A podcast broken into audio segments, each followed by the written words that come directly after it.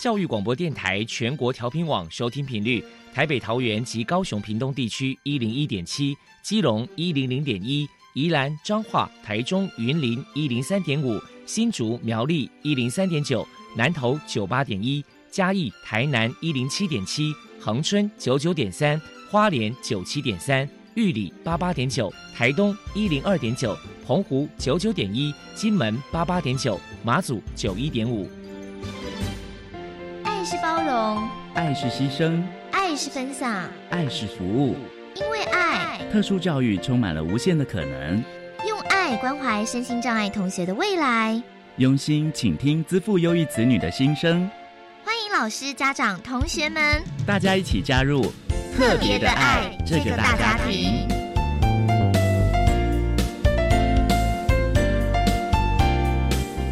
本节目由教育部学生事务及特殊教育司指导，国立教育广播电台监制，欢迎收听。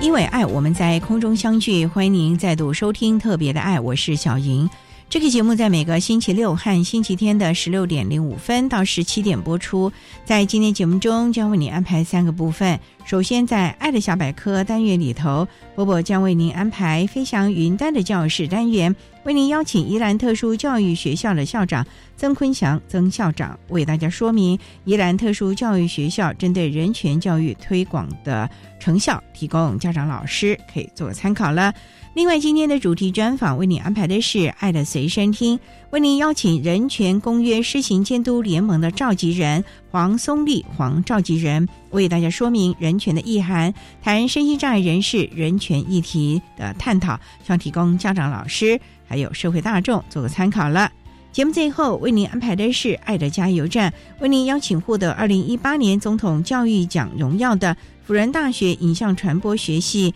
四年级的学生李怡杰同学以及怡杰的系主任，辅仁大学影像传播学系的系主任唐维敏唐主任为大家加油打气了。好，那么开始为您进行今天特别的爱第一部分，由波波为大家安排飞翔云端的教室单元。飞翔云端的教室，特殊儿是落难人间的小天使，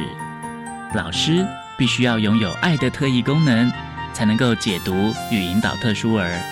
教师是特殊教育非常重要的一环。我们邀请相关的老师分享教学技巧、班级经营、亲师互动等等的经验，提供给教师们参考运用哦。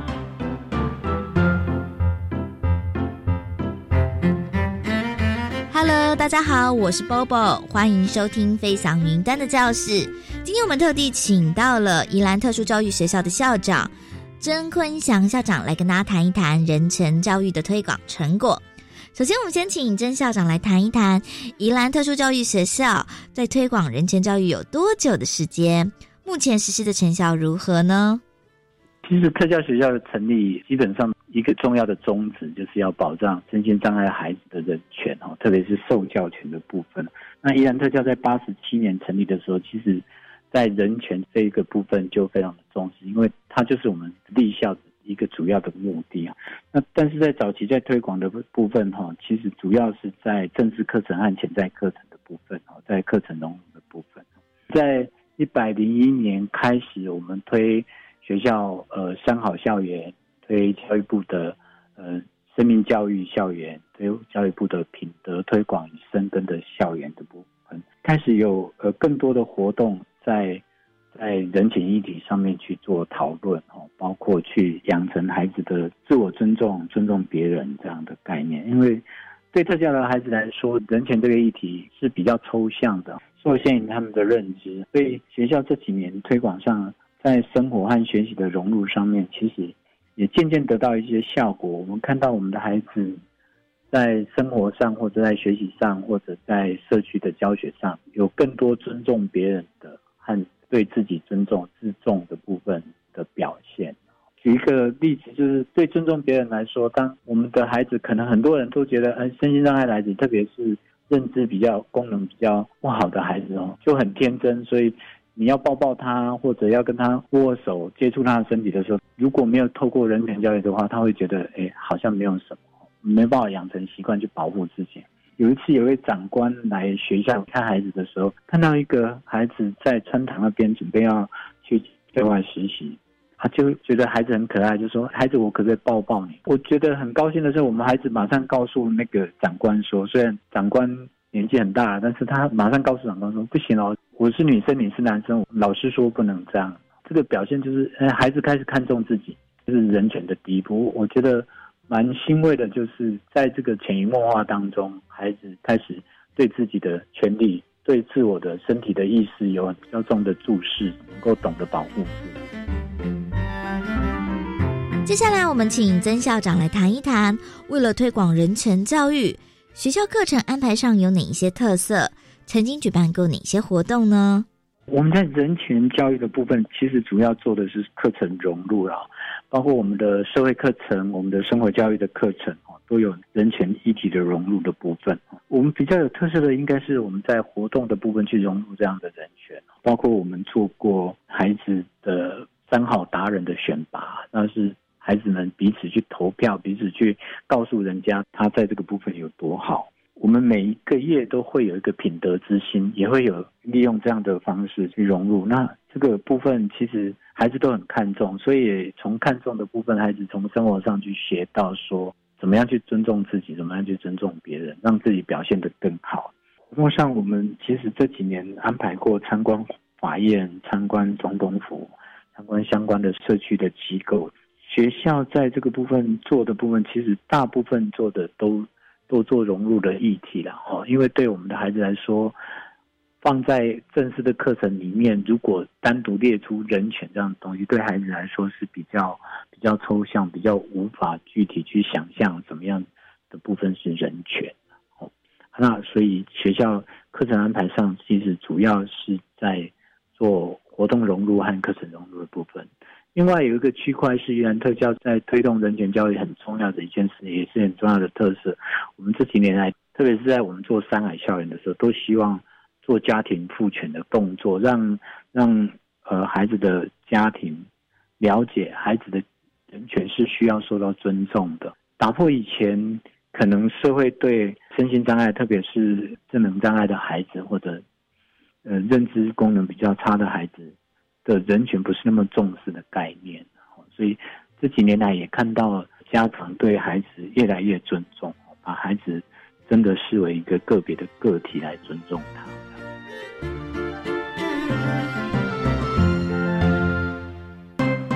指导学生人权教育，老师在教学上有哪些小 paper 或者是该注意的地方？我们请校长来跟大家介绍一下。老师在教学的部分，第一件要注意的小 paper 就是在生活或者学习的某一个小细节，每一个小细节上都要去注意到孩子的主体性。那我们之之前的特殊教育可能会比较。忽略孩子的自主性这一件事情哈，不管老师在课程设计上或者活动带领上，这个部分要特别注意，怎么样尊重孩子的个体的自主，包括他身体自主、他的学习自主、他的隐私的部分哈，都要去寻得孩子的同意才去做某一些事情。所以老师在教学上其实应该从生活教育去入手哈，在每一个。生活教育的时段，包括下课的时间，包括上课的时间，都要去注意怎么样指导孩子去尊重自己，去尊重别人。这个是老师在教学上应该要特别特别去注意到的。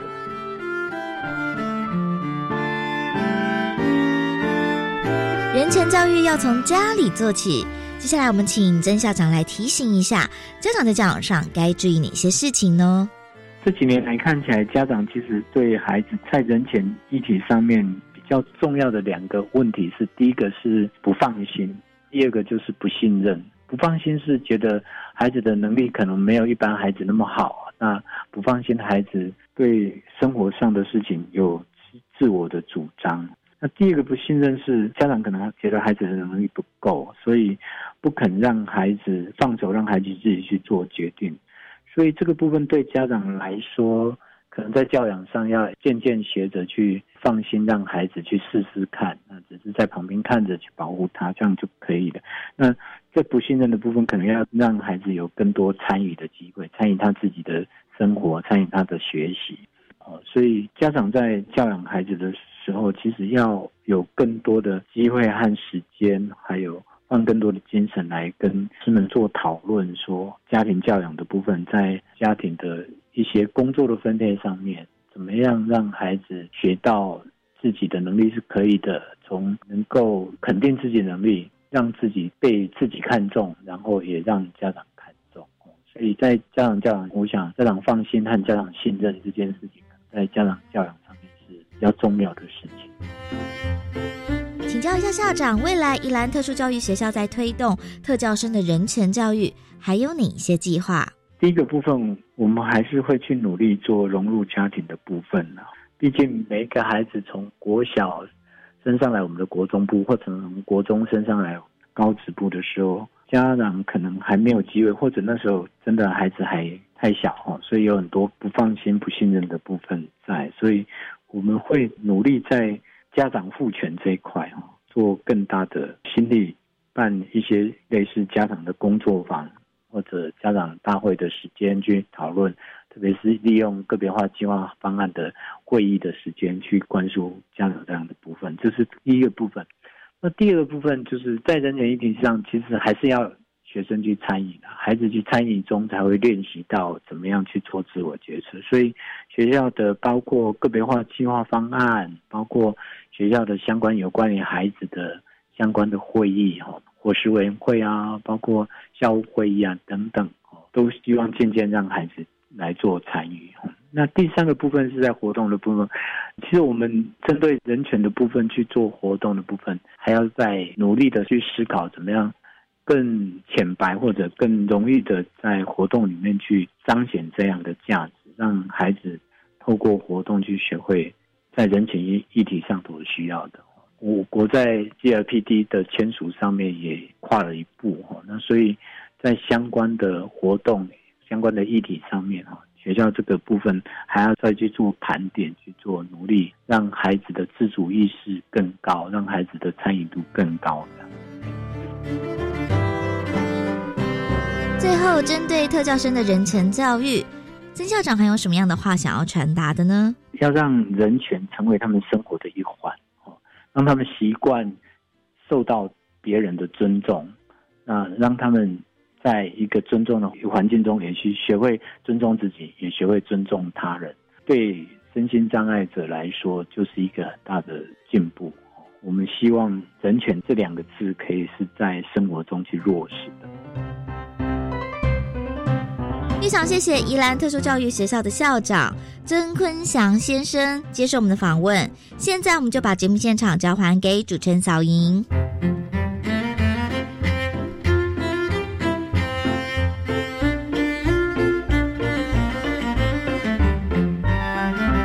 谢谢宜兰特殊教育学校的曾坤祥校长以及波波为大家分享的宜兰特殊教育学校有关人权教育推广的成效，希望提供家长、老师可以做参考。您现在所收听的节目是国立教育广播电台特别的爱，这个节目在每个星期六和星期天的十六点零五分到十七点播出。接下来为您进行今天的主题专访，今天的主题专访为您安排的是《爱的随身听》。为您邀请人权公约施行监督联盟的召集人黄松丽黄召集人为大家说明人权的意涵，谈声音障碍人士人权的相关议题探讨，将提供家长、老师还有社会大众可以做参考了。好，那么开始为您进行今天特别的爱的主题专访，《爱的随身听》。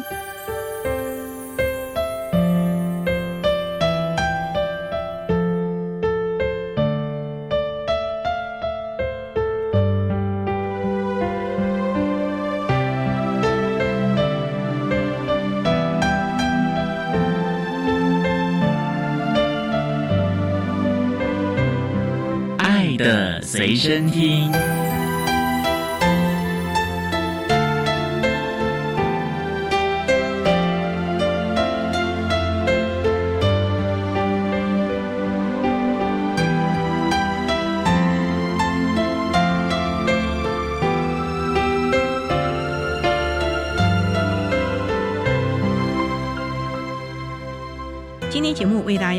到的是人权公约施行监督的联盟，也是国立阳明大学公共卫生研究所的教授黄松立黄教授。教授您好，主持人好，各位听众好。今天啊，特别邀请教授为大家来说明人权的意涵，谈身心障碍人士人权的议题探讨。那首先啊，要先请黄召集人为大家介绍。我们刚才介绍您是人权公约施行监督联盟，请问？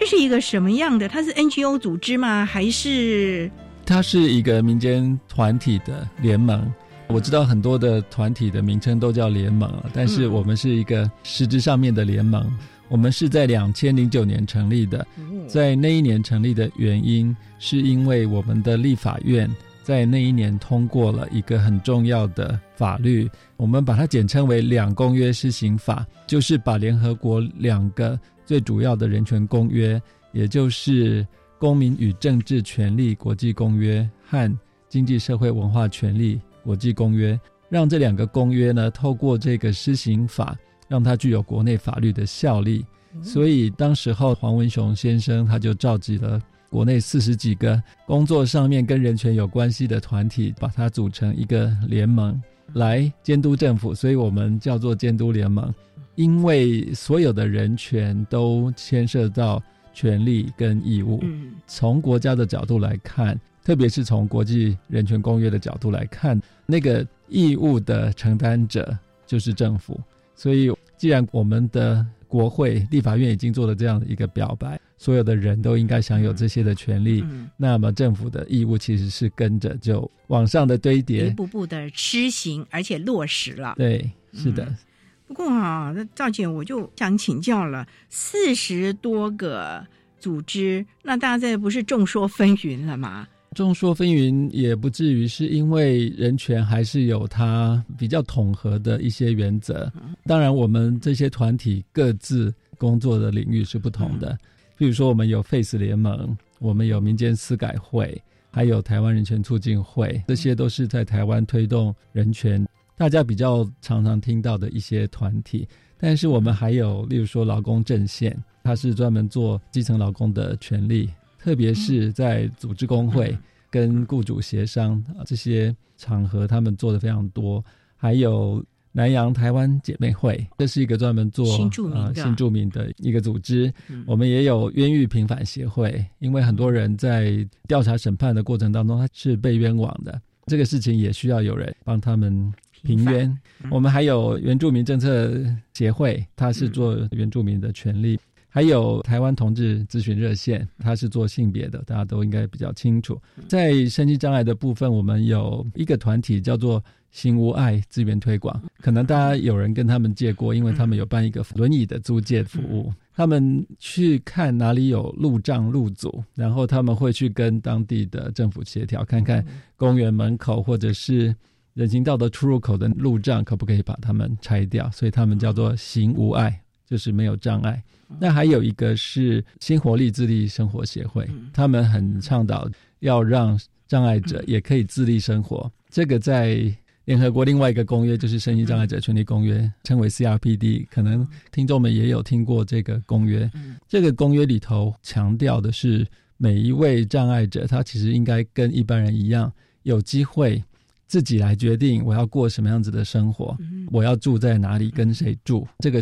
当然需要一些的协助，但是我们要把这些协助看成是他的权利的一部分。所以如果有这些协助的话，他们其实就可以自立生活。所以他们也有一个协会专门在倡导这样的事情。我们还有环境法律人协会，因为环境不会帮自己讲话。但是我们在经济发展过程当中造成非常多环境的破坏，所以也有这样一个协会，它里头非常多的律师专门在帮环境的受害者打官司。我刚刚讲这些都是我们联盟的成员了，那当然各自都有各自的专长领域，但是我们都共同的相信。一些人权的基本原则，譬如说不能歧视，要让每一个人有自己的尊严、自主。那这些我们都是非常有默契，都共同的相信说这个原则是值得大家一起来努力的。可见这个所谓的联盟还真的是包罗万象、面面俱到了啊！好，那我们稍待啊，再请人权公约施行监督联盟的召集人黄松立黄召集人，再为大家说明人权的意涵，谈声音障碍人士人权的相关议题探讨喽。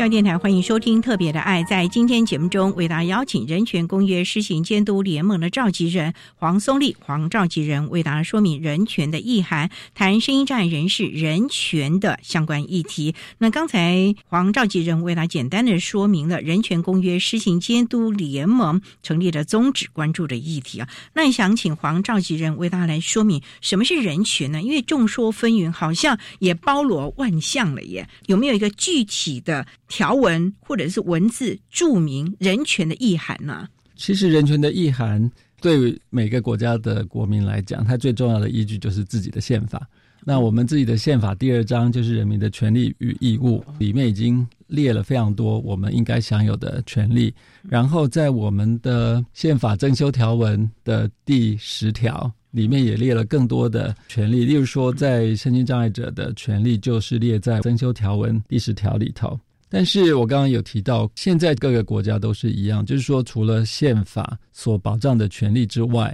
我们还可以依赖国际上面对于人权的共识，也就是联合国在二次世界战后把各个国家对于人权的概念做了一次比较大规模的整理，后来就形成了世界人权宣言嘛。那去年是世界人权宣言的七十周年，在世界人权。宣言之后呢，就衍生出我刚刚提到的这两个公约：公民政治权利公约跟经济社会文化权利公约。所以，我们从这个公约的名称就可以了解到，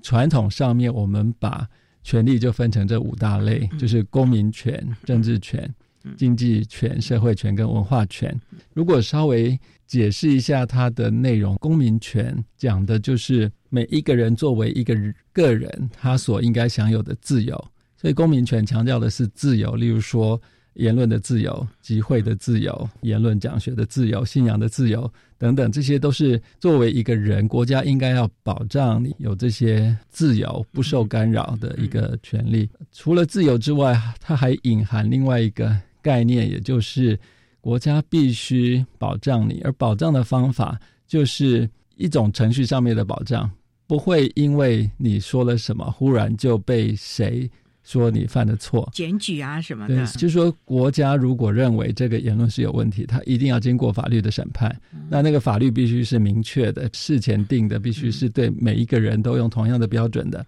所以这种程序的保障对于自由权是非常重要的，这就是公民权的内容。政治权要的是我们每一个人都可以。积极的参与公共事务，最简单的我们就是投票嘛，哈，就是被选举选举的这些权利。但是其实他要求的是，政府在他施政的过程当中，应该多方面的，而且越早期越好的，让大家可以参与意见。所以这个就会牵涉到，例如说政府资讯的公开。所以他打算要做什么事情，就应该很早期的时候，就例如说我要盖一条。铁路了，事先就要来有这样的准备，然后对于应该怎么处理这个事情，大家一起来讨论，然后一起来形成意见。所以政治权就是我们民主政治的一个基础嘛，很重要的概况啊。好，那我们稍待啊，再请人权公约施行监督联盟的召集人黄松立黄召集人，再为大家说明人权的意涵，谈身心障碍人士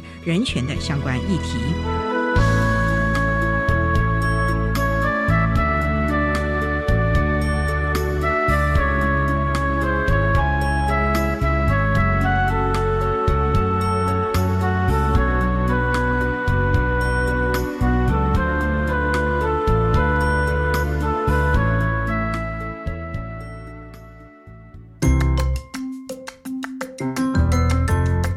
马斯嘎表达的啦。你会讲缅甸话吗？缅马音节目哪里去啦？你想多了解缅甸的文化吗？欢迎六月三号开始，每周一到五中午十二点二十分，跟着慧玲老师一起来学习缅甸语，同时一起来认识神秘的缅甸文化吧。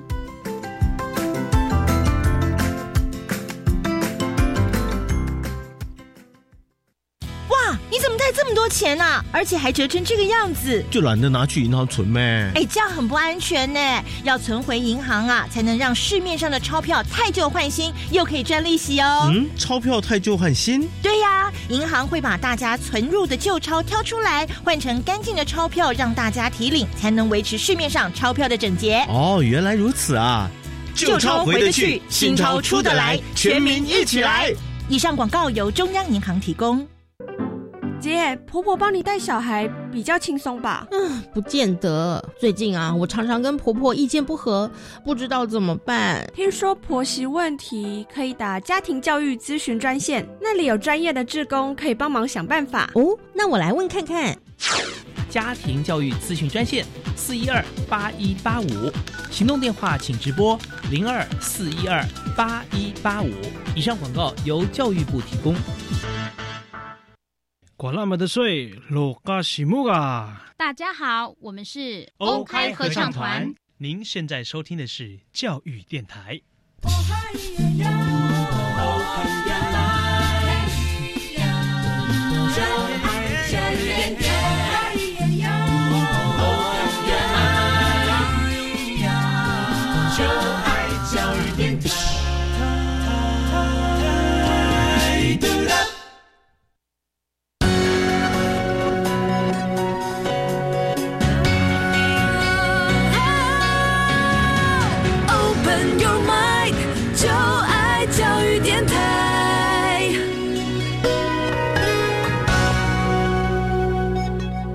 电台欢迎收听《特别的爱》这个节目，是在每个星期六和星期天的十六点零五分到十七点播出。在今天节目中，为大家邀请人权公约施行监督联盟的召集人黄松立黄召集人为大家说明人权的意涵，谈声音障碍人士人权的相关议题。那刚才啊，黄召集人为大家提到了在人权的部分，包括了公民啊、政治啊、社会经济啊，好多好多。所以刚才为大家提到了公民权，那还有哪一些的权益也是我们一般人，甚至于身心障碍的人士都共同享有，不因为他的种族、社会的地位而有所差别呢？除了公民政治权利以外呢，另外一个就是经济社会权。我们把它合起来讲，是因为比较难区分。所谓经济社会权，就是说我们要能够非常积极而实体的参与社会的活动，而社会活动大部分其实都是经济活动。例如说，我们怎么样去得到资讯，然后去找到工作，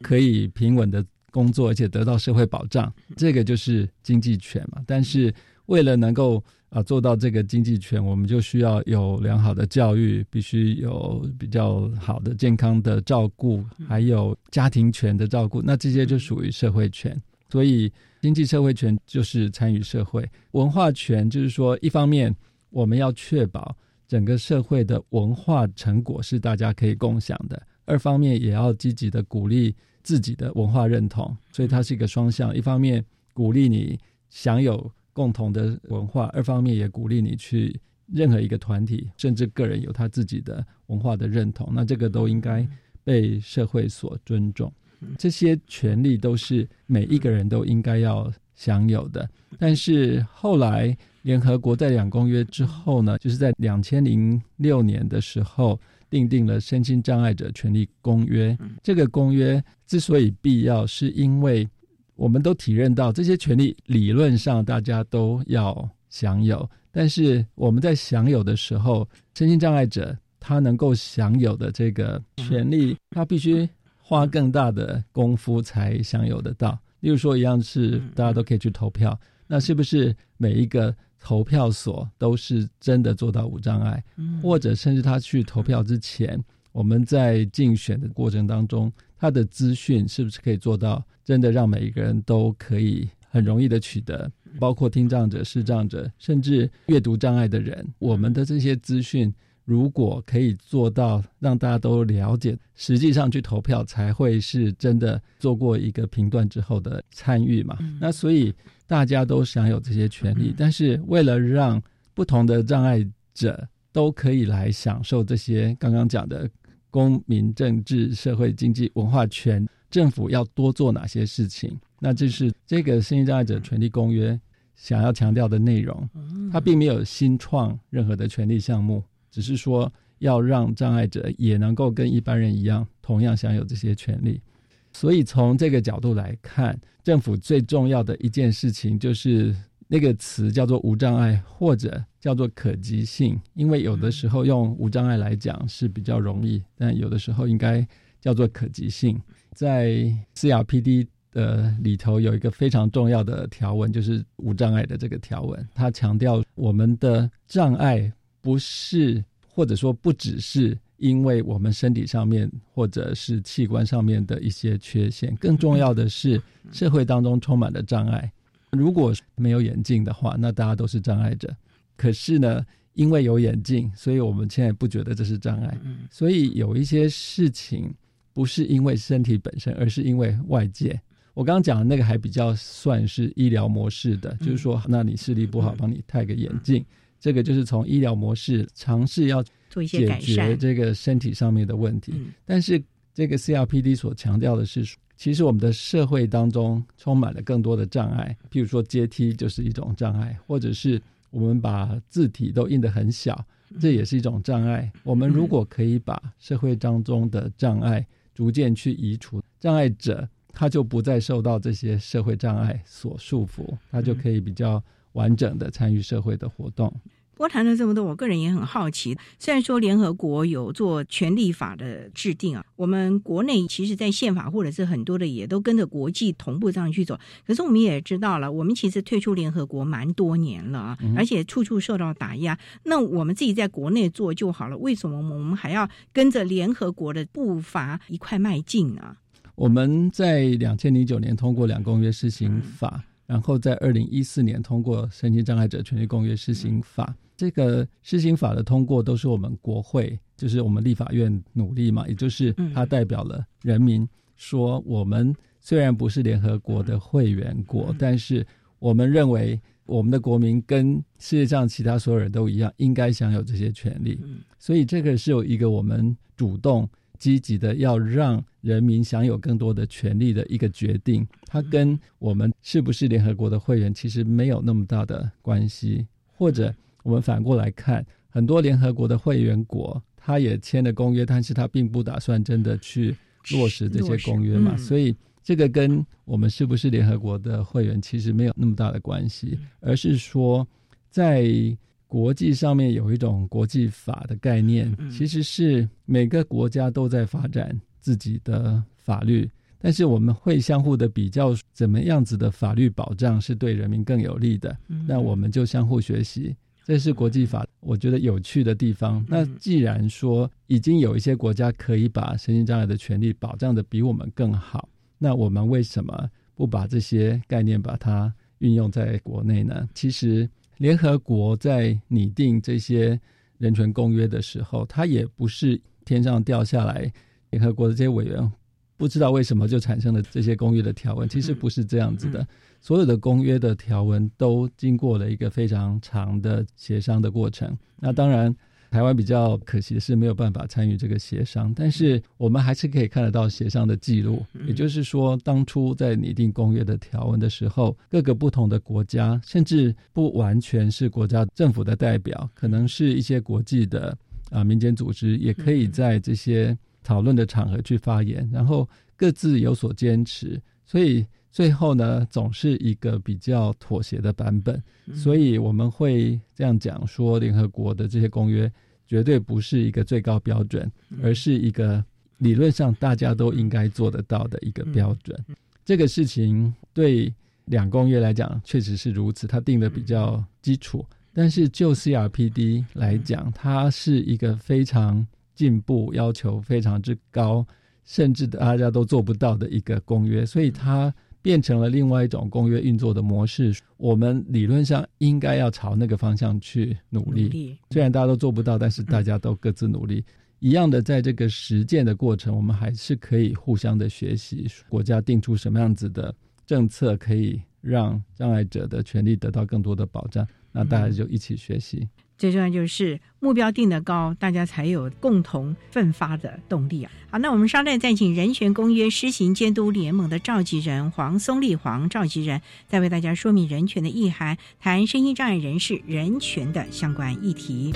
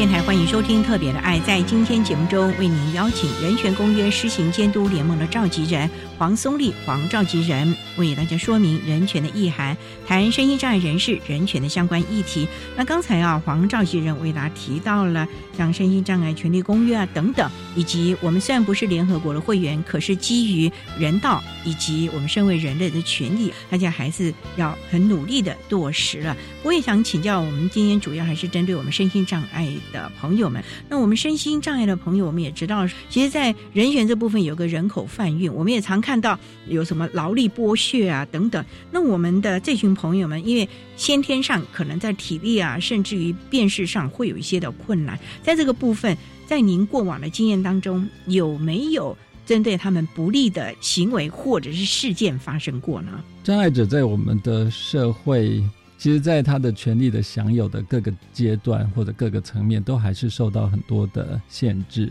主持人刚刚提到，主要是就业的情况，也就是说，障碍者是不是能够跟一般人一样享有就业的保障？对这个部分，其实做的不是那么的好，因为现在的就业。如果说是正式就业，至少大家会要求一些教育的基本条件，嗯所以我们就要倒回去看障碍者在就学的过程当中，他们是不是就已经受到良好的保障？可是我们会发现，现在有九年的义务教育，但是接着上来要去念高中职或者是念大学，还有现在已经很多人都认为念到硕士是很平常的事情。但是我们如果去看一下障碍者，其实他们在高等教育的这个部分，能够参与的还是低，所以他们相对而言要去找到好的工作就比较困难。在就业的部分呢，我刚提到说，社会当中一个很重要的基础工作是让每一个环境都做到无障碍。其实这个我们目前。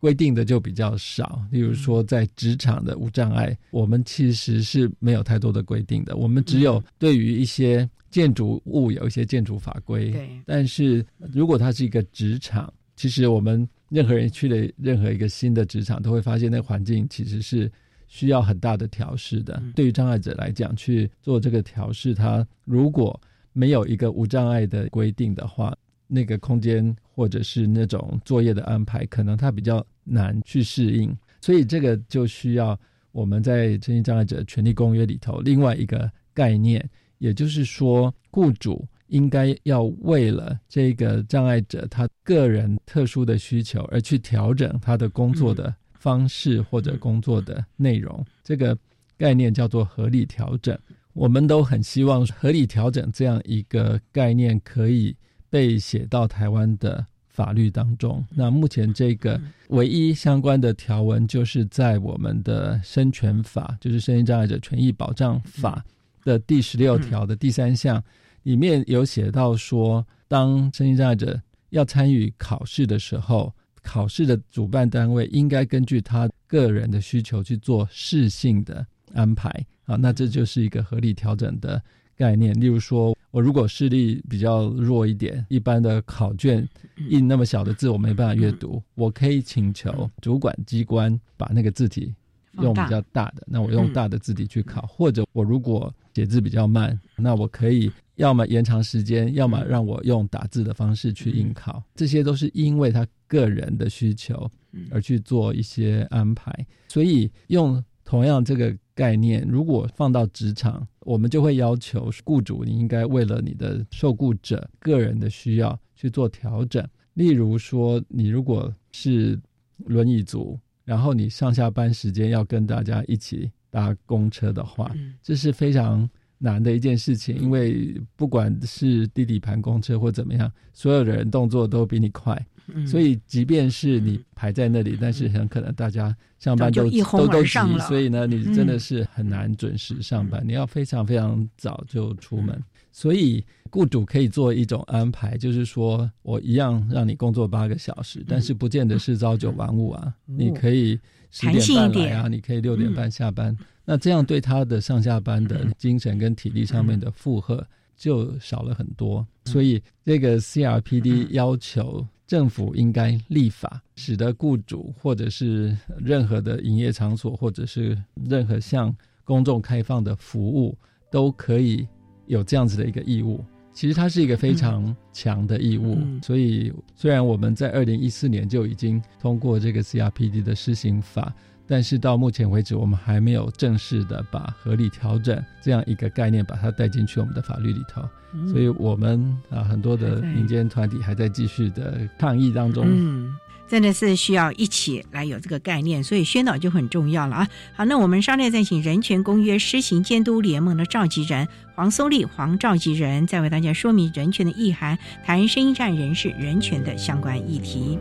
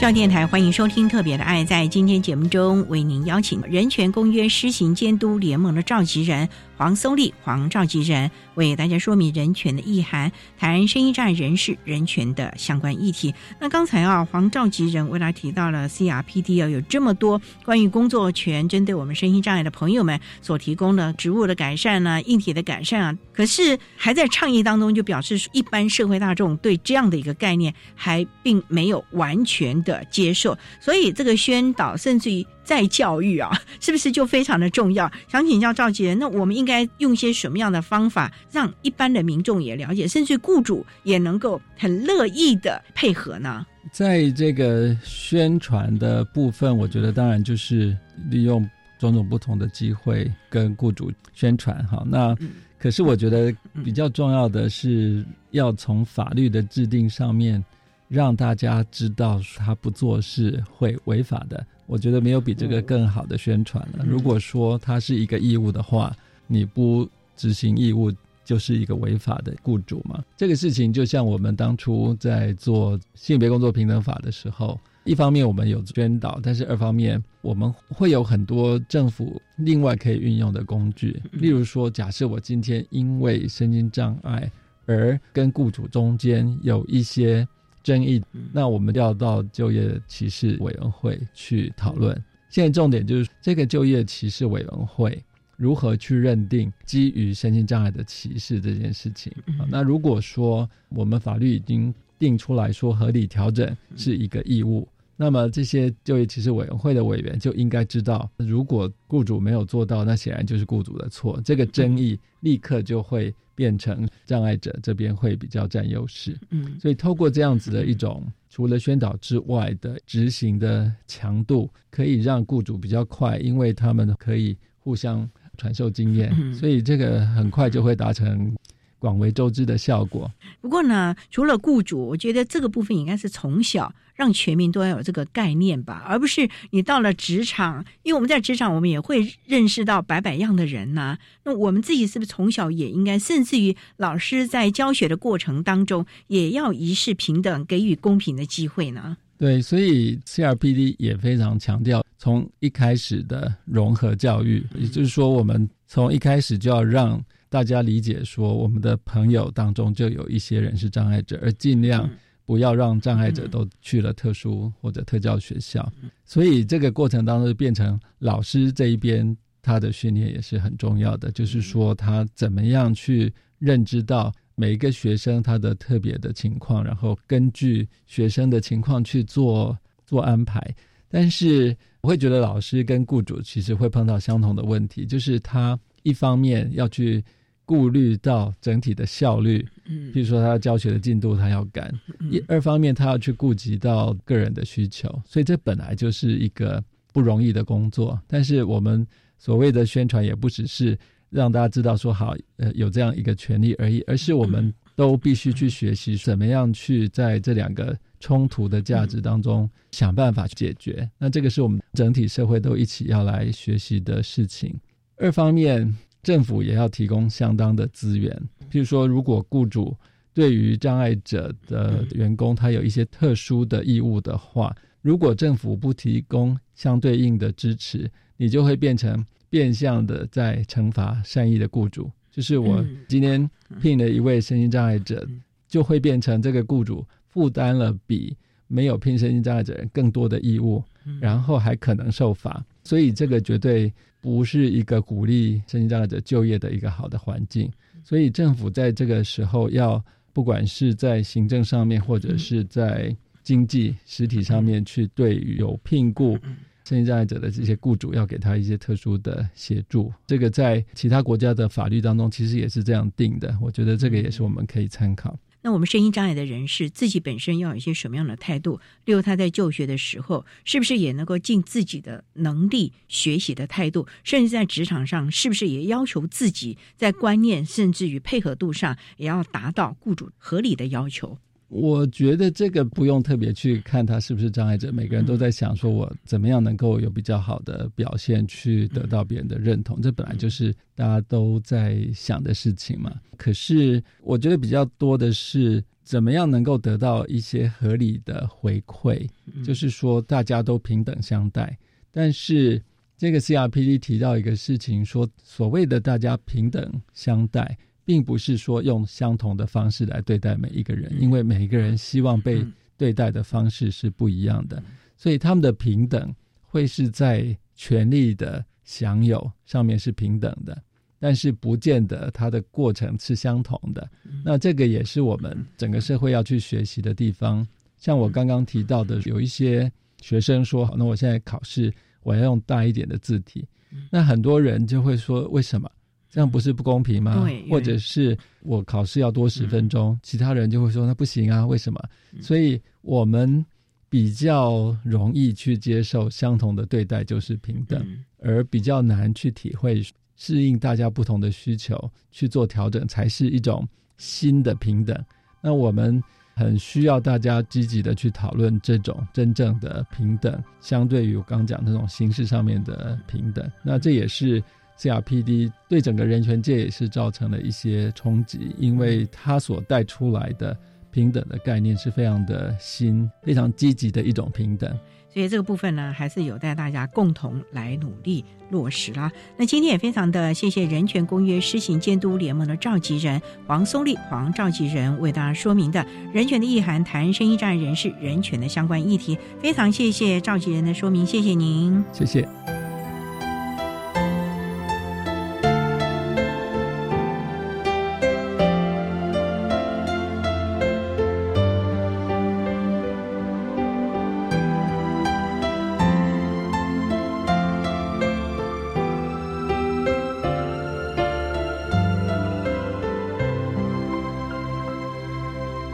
谢谢人权公约施行监督联盟的黄松丽召集人，针对了身心障碍人士人权的议题，提供了相关的说明以及呼吁，希望提供大家可以做参考喽。您现在所收听的节目是国立教育广播电台特别的爱节目，最后为您安排的是爱的加油站，为您邀请获得二零一八年总统教育奖荣耀的辅仁大学影像传播学系四年级的同学李怡杰以及。一杰的老师，辅仁大学影像传播学系的系主任唐维敏唐主任为大家加油打气喽！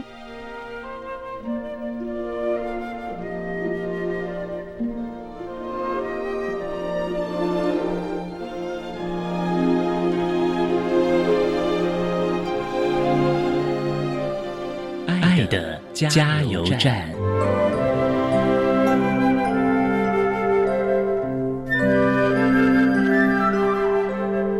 各位听众，大家好，我是李怡杰。今天呢，我希望就我的观察，给一些孩子或是家长一些小小的建议。有些家长会跟孩子有产生一些想法的冲突，那我觉得如果可以的话，也许家长可以多花一点心思去了解跟沟通。我觉得倾听跟沟通是很重要的一件事情，也许可以透过一些经验的分享。或是用给予建议的方式代替强迫，才不会有适得其反的效果，或者是让自己的关心变成孩子无形中的压力。谢谢大家，各位听众，大家好，我是天主教辅仁大学影像传播学系的系主任唐维敏。从怡杰身上，我们感受到对生命的热情，对影像的执着。我觉得这份坚持，就是我们现在在一般孩子们身上。可以看得到，但是蛮需要提点现在的孩子们，就是说，除了热情之外，要有坚持的行动。辅仁大学影像传播学系，我们很开心有一些这样子的伙伴陪伴我们，也希望我们看到，除了这样子热情跟行动之外呢，还有多一点的专业，还有多一点的美学。希望我们一起来对影像文化有更多的贡献。谢谢。